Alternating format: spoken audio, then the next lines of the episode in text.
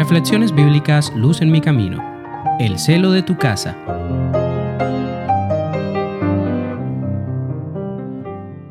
Juan 2, 13 al 22. Estaba cerca la Pascua de los judíos, y subió Jesús a Jerusalén. Encontró en el templo a los que vendían bueyes, ovejas y palomas, y a los cambistas que estaban allí sentados. E hizo un azote de cuerdas y echó fuera del templo a todos, con las ovejas y los bueyes. También desparramó las monedas de los cambistas y volcó las mesas. Y dijo a los que vendían palomas, Quitad esto de aquí, y no convirtáis la casa de mi padre en casa de mercado. Entonces recordaron sus discípulos que está escrito, El celo de tu casa me consumirá. Los judíos respondieron y le dijeron, Ya que haces esto, ¿qué señal nos muestras? Respondió Jesús y les dijo, Destruid este templo, y en tres días lo levantaré. Entonces los judíos dijeron, En cuarenta y seis años fue edificado este templo, ¿y tú en tres días lo levantarás? Pero él hablaba del templo de su cuerpo. Por tanto, cuando resucitó de entre los muertos, sus discípulos recordaron que había dicho esto y creyeron en la escritura y en la palabra que Jesús había dicho.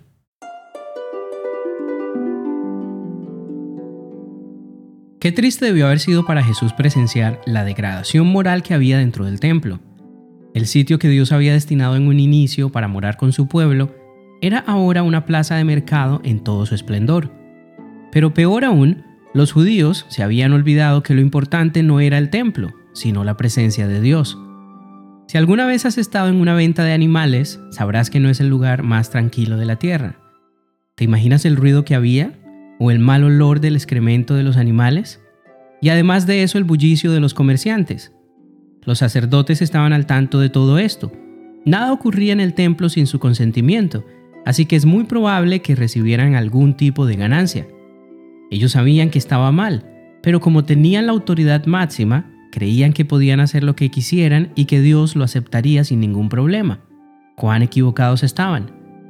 Lastimosamente, hoy en día ocurre algo similar dentro del mundo cristiano.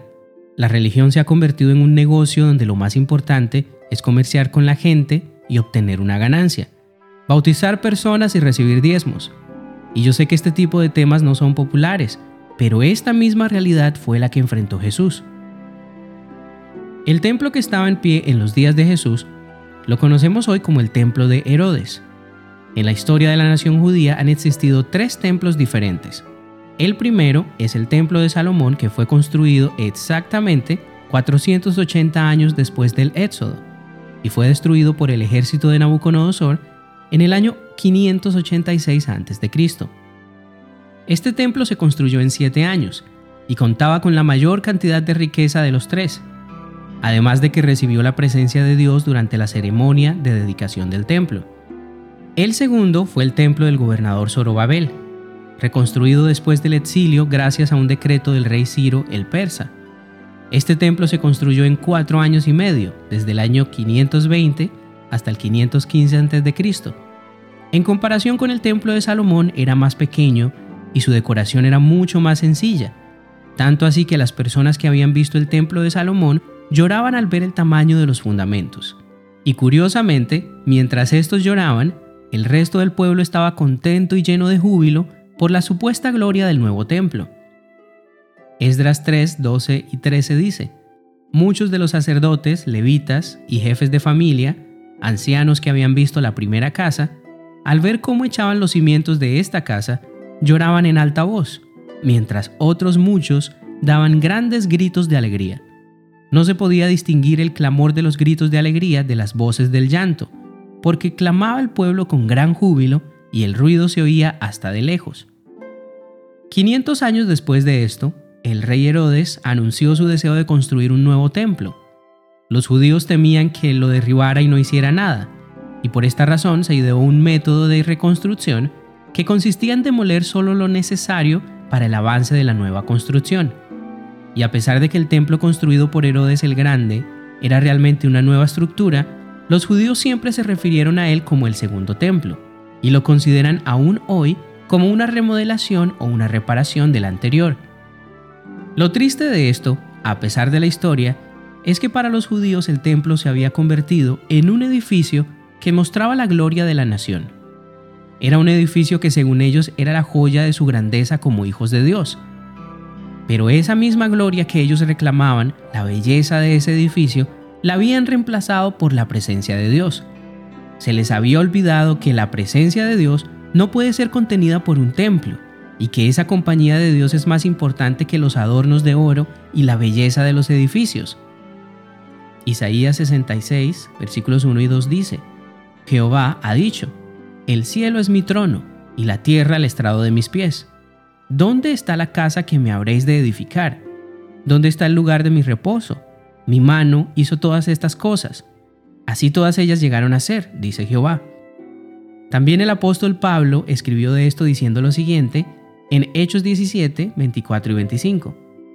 El Dios que hizo el mundo y todas las cosas que en él hay, siendo Señor del cielo y de la tierra, no habita en templos hechos por manos humanas, ni es honrado por manos de hombres, como si necesitara de algo, pues Él es quien da a todos vida, aliento y todas las cosas. Cuando Dios ordenó la construcción del primer santuario en el desierto, le dejó muy claro al pueblo que su objetivo era morar en medio de ellos. Lo importante no era el templo, sino la presencia de Dios. Éxodo 25.8 dice, Me erigirán un santuario y habitaré en medio de ellos.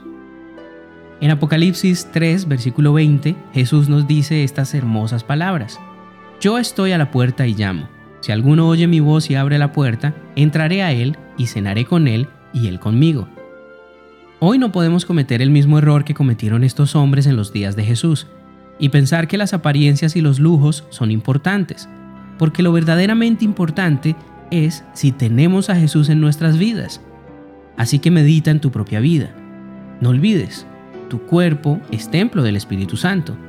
Si existen cosas en tu vida que debas arreglar, permítele a nuestro Señor hacer su obra en ti y morar en tu vida. Recuerda siempre que no necesitas 4, 7 o 40 años para construir un templo y tener una relación con Dios.